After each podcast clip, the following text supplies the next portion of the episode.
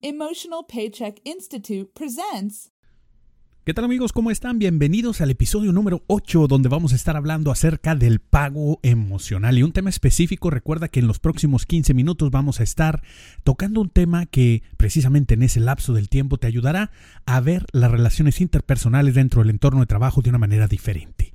Esa es la idea. Yo soy tu amigo el doctor Jaime Leal, director del Emotional Paycheck Institute of Canada, el Instituto Canadiense de Pago Emocional. Y nos especializamos precisamente en capacitar a líderes como tú para que otorguen no solamente un alto pago económico, sino también un alto pago emocional a sus colaboradores. Sabemos que la gente viene a trabajar por un alto pago económico, pero solamente se queda y es efectiva trabajando si tiene un buen pago emocional. El día de hoy vamos a estar tocando un tema muy interesante que es un tema que no solamente es importante para este podcast, Sabemos que solamente tenemos 15 minutos, pero eh, en este podcast vamos a hablar de algo que te va a servir para escuchar los próximos 3, 4 o tal vez 5 podcasts. Así que si estás escuchando, si llegaste aquí porque escuchaste un, episodio posterior, bueno, esto es por, eh, eh, por ello importante, que en la mayoría de los casos puedes escuchar cualquiera de los episodios sin ningún problema, pero este te va a servir particularmente para poder entender y aplicar las herramientas que explicaremos en los próximos. ¿Por qué?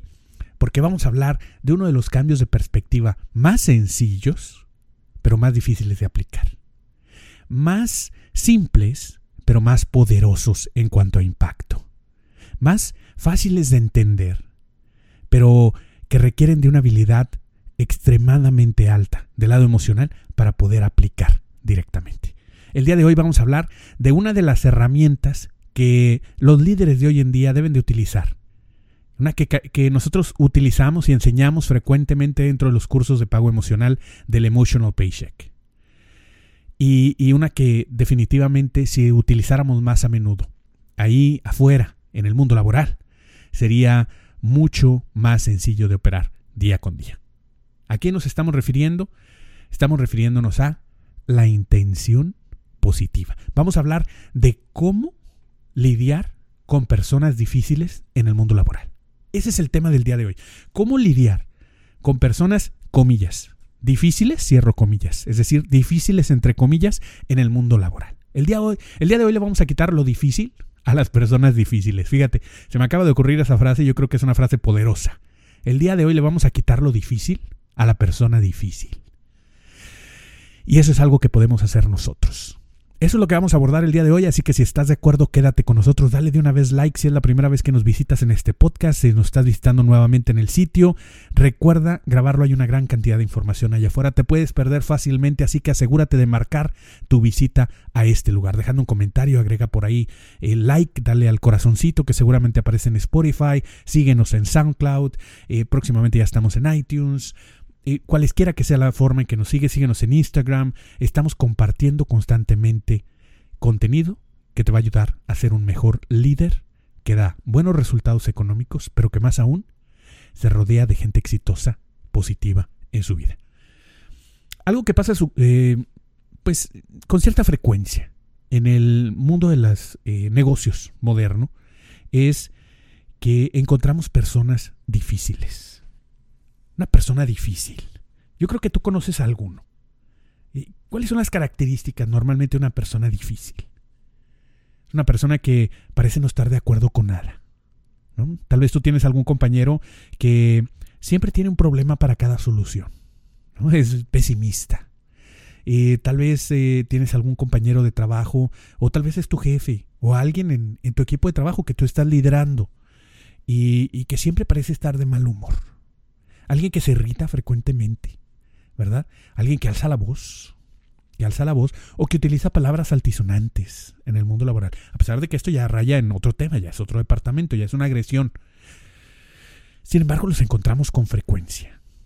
Yo creo que ahorita le puedes poner nombre. Si, si tú eh, seguramente echas una, una pensadita rápida acerca de este tema, te vas a encontrar con uno, dos o hasta tres ejemplos de personas difíciles en tu alrededor. Ojo, si no encuentras ninguna, probablemente eres tú la persona difícil.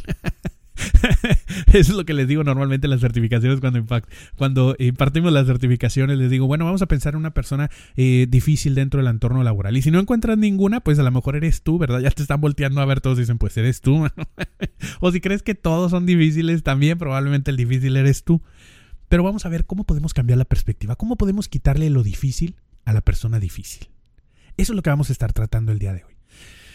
Y lo primero, como ya lo hemos dicho en otras ocasiones, es entender que no podemos cambiar lo que no podemos entender o aceptar, ¿verdad? Primero podemos reconocerlo, hacerlo consciente, después entenderlo y después podemos tener un paso a cambiarlo. Desgraciadamente los humanos eh, tenemos esta tendencia a querer cambiar cosas que ni siquiera entendemos y luego hacemos un desorden.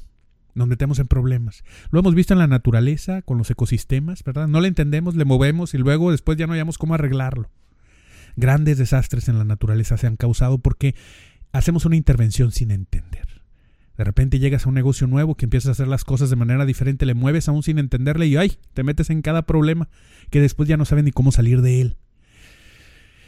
Lo que hay que hacer es primero entender qué es lo que sucede. Entender para luego cambiar. Y lo primero que debemos de entender es, eh, y este es el primer paso y yo creo que es la clave de lo que vamos a estar compartiendo el día de hoy. Entender qué es lo que sucede detrás de una persona difícil. Que hay muchos tipos, pero vamos a tratar de clasificar algunos de ellos el día de hoy, entenderlos. Por ejemplo, ¿qué está sucediendo con la persona pesimista?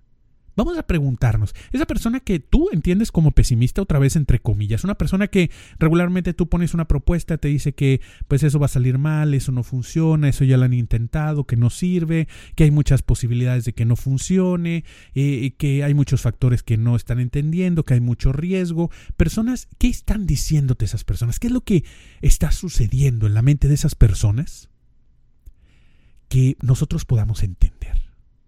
Y yo sé que la primera respuesta puede ser, no me quieren, ¿verdad? Este, no les caigo bien. Lo hacen porque me quieren obstaculizar mi trabajo, lo hacen porque me quiere meter el pie, no quiere que yo crezca, no quiere que sea mejor. Bueno, todas esas ideas, si bien todas las hemos tenido, déjame decirte que están en un plano muy personal. Y lo primero que debemos de entender para buscar entender a la otra persona es, como dice el doctor Miguel Ruiz, nada es personal. No te lo tomes personal. Lo que una persona dice tiene más que ver con lo que la persona piensa y siente que contigo. Entonces no, no, no tomemos esto personal. Número uno. Si no lo estás, estás tomando personal, ¿qué puedes entender? Eso te va a dar una visión, un, un, pequeño pasito para ir entendiendo mejor a la persona. Ya, ya viste que no es personal. Vamos a tratar de encontrar qué hay de bueno en lo que esa persona nos sugiere. ¿Qué hay de bueno en lo que esa persona está diciendo? ¿Qué hay de bueno detrás de lo que esa persona propone? ¿Qué hay de bueno ahí? A eso se le llama intención positiva. Y déjame decirte que todos los actos, absolutamente todos los actos del ser humano, tienen una intención positiva. A lo mejor altamente egoísta, a lo mejor muy mal manejada, a lo mejor por medio de la violencia, pero siempre detrás de toda acción hay una intención positiva para el individuo o a veces para el grupo que fue mal manejada, que no la comunicó bien, que fue muy agresivo, que usó la violencia, bueno, esos son medios que no vamos a justificar, por supuesto. No estamos justificando la violencia, pero lo primero que hay que entender es que el ser humano no actúa sin una intención positiva. Vamos a buscar entender cuál es. Pero para eso vamos a hacerlo después del corte. Y si dices ahorita, ay Jaime, no te creo, no, no, no, no. A ver, ¿de qué están hablando aquí? ¿Cómo que una intención positiva detrás de esa persona que me cae tan mal? No te vayas, quédate. Después del corte vamos a platicar un poco más acerca de cómo esa intención positiva puede ayudarte a transformar en fácil a una persona difícil. A quitarle lo difícil a la persona difícil. Volvemos en un momento. Él es Pedro. Hola, Pedro. Pedro es un baby boomer que lidera un equipo de millennials. Pedro tiene muy buenas intenciones de motivar a su equipo, pero siente que ellos hablan un lenguaje diferente. No parece motivarse de la misma forma. Pedro se ha inscrito en la certificación como embajador del Emotional Paycheck y ha aprendido a conformar equipos con diversidad generacional y un alto pago emocional. En el Emotional Paycheck Institute of Canada formamos líderes de la compensación emocional. Certifícate con nuestros programas y cursos en línea. Muy bien amigos, y aquí estamos de regreso y seguimos compartiendo con todos ustedes y estamos hablando acerca de cómo quitarle lo difícil a las personas difíciles. Qué tema tan interesante el que estamos tocando el día de hoy. Sin duda alguna recuerda, antes de seguir con el tema, dale like, dale clic en compartir, deja un comentario. Ayúdanos a permanecer cerca de ti, ayudarte. Ayúdanos a ayudarte. Como decía Jerry Maguire, help me, help you. Ayúdanos a mantenernos conectados de alguna manera. Recuerda, puedes seguirnos en el SoundCloud, suscribirte al Spotify, escucharlo. Oye, tal vez estás yendo a hacer ejercicio y quieres seguir nutriéndote para mejorar tu liderazgo, oye, pues mientras estás haciendo esa caminata, ponte los audífonos, los auriculares, ponte a escucharnos. Estás haciendo algunos aseos en la casa, estás reorganizando algunos papeles, pues ponte a escuchar el, te acompañamos. Escúchanos en el Spotify, escúchanos en el iTunes, escúchanos en SoundCloud y podemos seguir contigo acompañándote y poniendo ese granito de arena para que transformes tu liderazgo en un liderazgo con un alto pago emocional. El día de hoy estamos hablando acerca de la intención positiva y vimos cómo tratar de, cómo quitar lo difícil a la persona difícil. Interesante. Y lo primero que vimos es, bueno, nada es personal. Si tú te enganchas, si tú te enfocas, te, te amarras en el término es personal, es un ataque personal, automáticamente estás en el mismo nivel y no vas a solucionar nada. A lo mejor vas a tener un muy buen pleito, una muy buen problema, una muy buena pelea. Pero pues más vale a veces un mal arreglo que un buen pleito. Es un dicho popular mexicano, no sé si aplica en algunos otros lugares. Yo transmito desde Canadá, pero soy mexicano. Y en sabiduría popular dicen que a veces vale más un mal arreglo que un buen pleito, que una buena pelea. Pues bien, lo primero es nada es personal. Haz un pasito hacia atrás y piensa, a ver, esta persona me está diciendo algo que suena como, como personal pero que refleja más de lo que quiere que de lo que soy, porque nadie te conoce tan bien como para insultarte. Y no eres tan importante como para dedicarte mucho tiempo. Lo más probable es que las personas que están hablando contigo pues estén más eh, lanzando un reflejo de quiénes son que dando una opinión sobre tu persona. Entonces, dicho lo anterior, debe de haber algo que esa persona quiere para sí. Segundo principio. Dijimos, el principio de la intención positiva. Hay algo bueno que quiere esa persona. Tu tarea como líder, si quieres mantener un alto pago emocional con todas las personas en tu alrededor e incluso incorporar esa persona, comillas, difícil, en tu equipo de trabajo y transformarlo, de verdad, lo que tienes que hacer es encontrar esa intención positiva. ¿Qué hay de bueno en lo que quiero decir? Y agarramos un tipo para comenzar, porque sabemos que solamente tenemos 15 minutos en el podcast. Y dijimos, bueno, un tipo de persona, la persona que siempre está criticando, siempre está eh, encontrando un problema para cada solución, nunca parece estar contento con nada, siempre encuentra lo que va a salir mal. Bueno, pues, ¿qué te está diciendo esa persona? A ver, imagínate tú esa persona, Juan, Pedro, Lupita, María, como se llame, que tú consideras que siempre es negativo en la empresa. ¿Qué gana o qué está buscando ganar al ser negativo? No te enfrasques en el me quiere meter el pie, me quiere hacer daño, quiere detener la empresa, es un saboteador. Además de eso, déjalo a un lado, acéptalo, ok, ya lo sentí, déjalo fluir, que se vaya. Vamos a ver más allá. ¿Cuál es la intención positiva?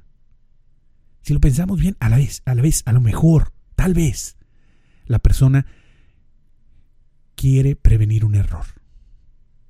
Tiene miedo de que las cosas salgan mal.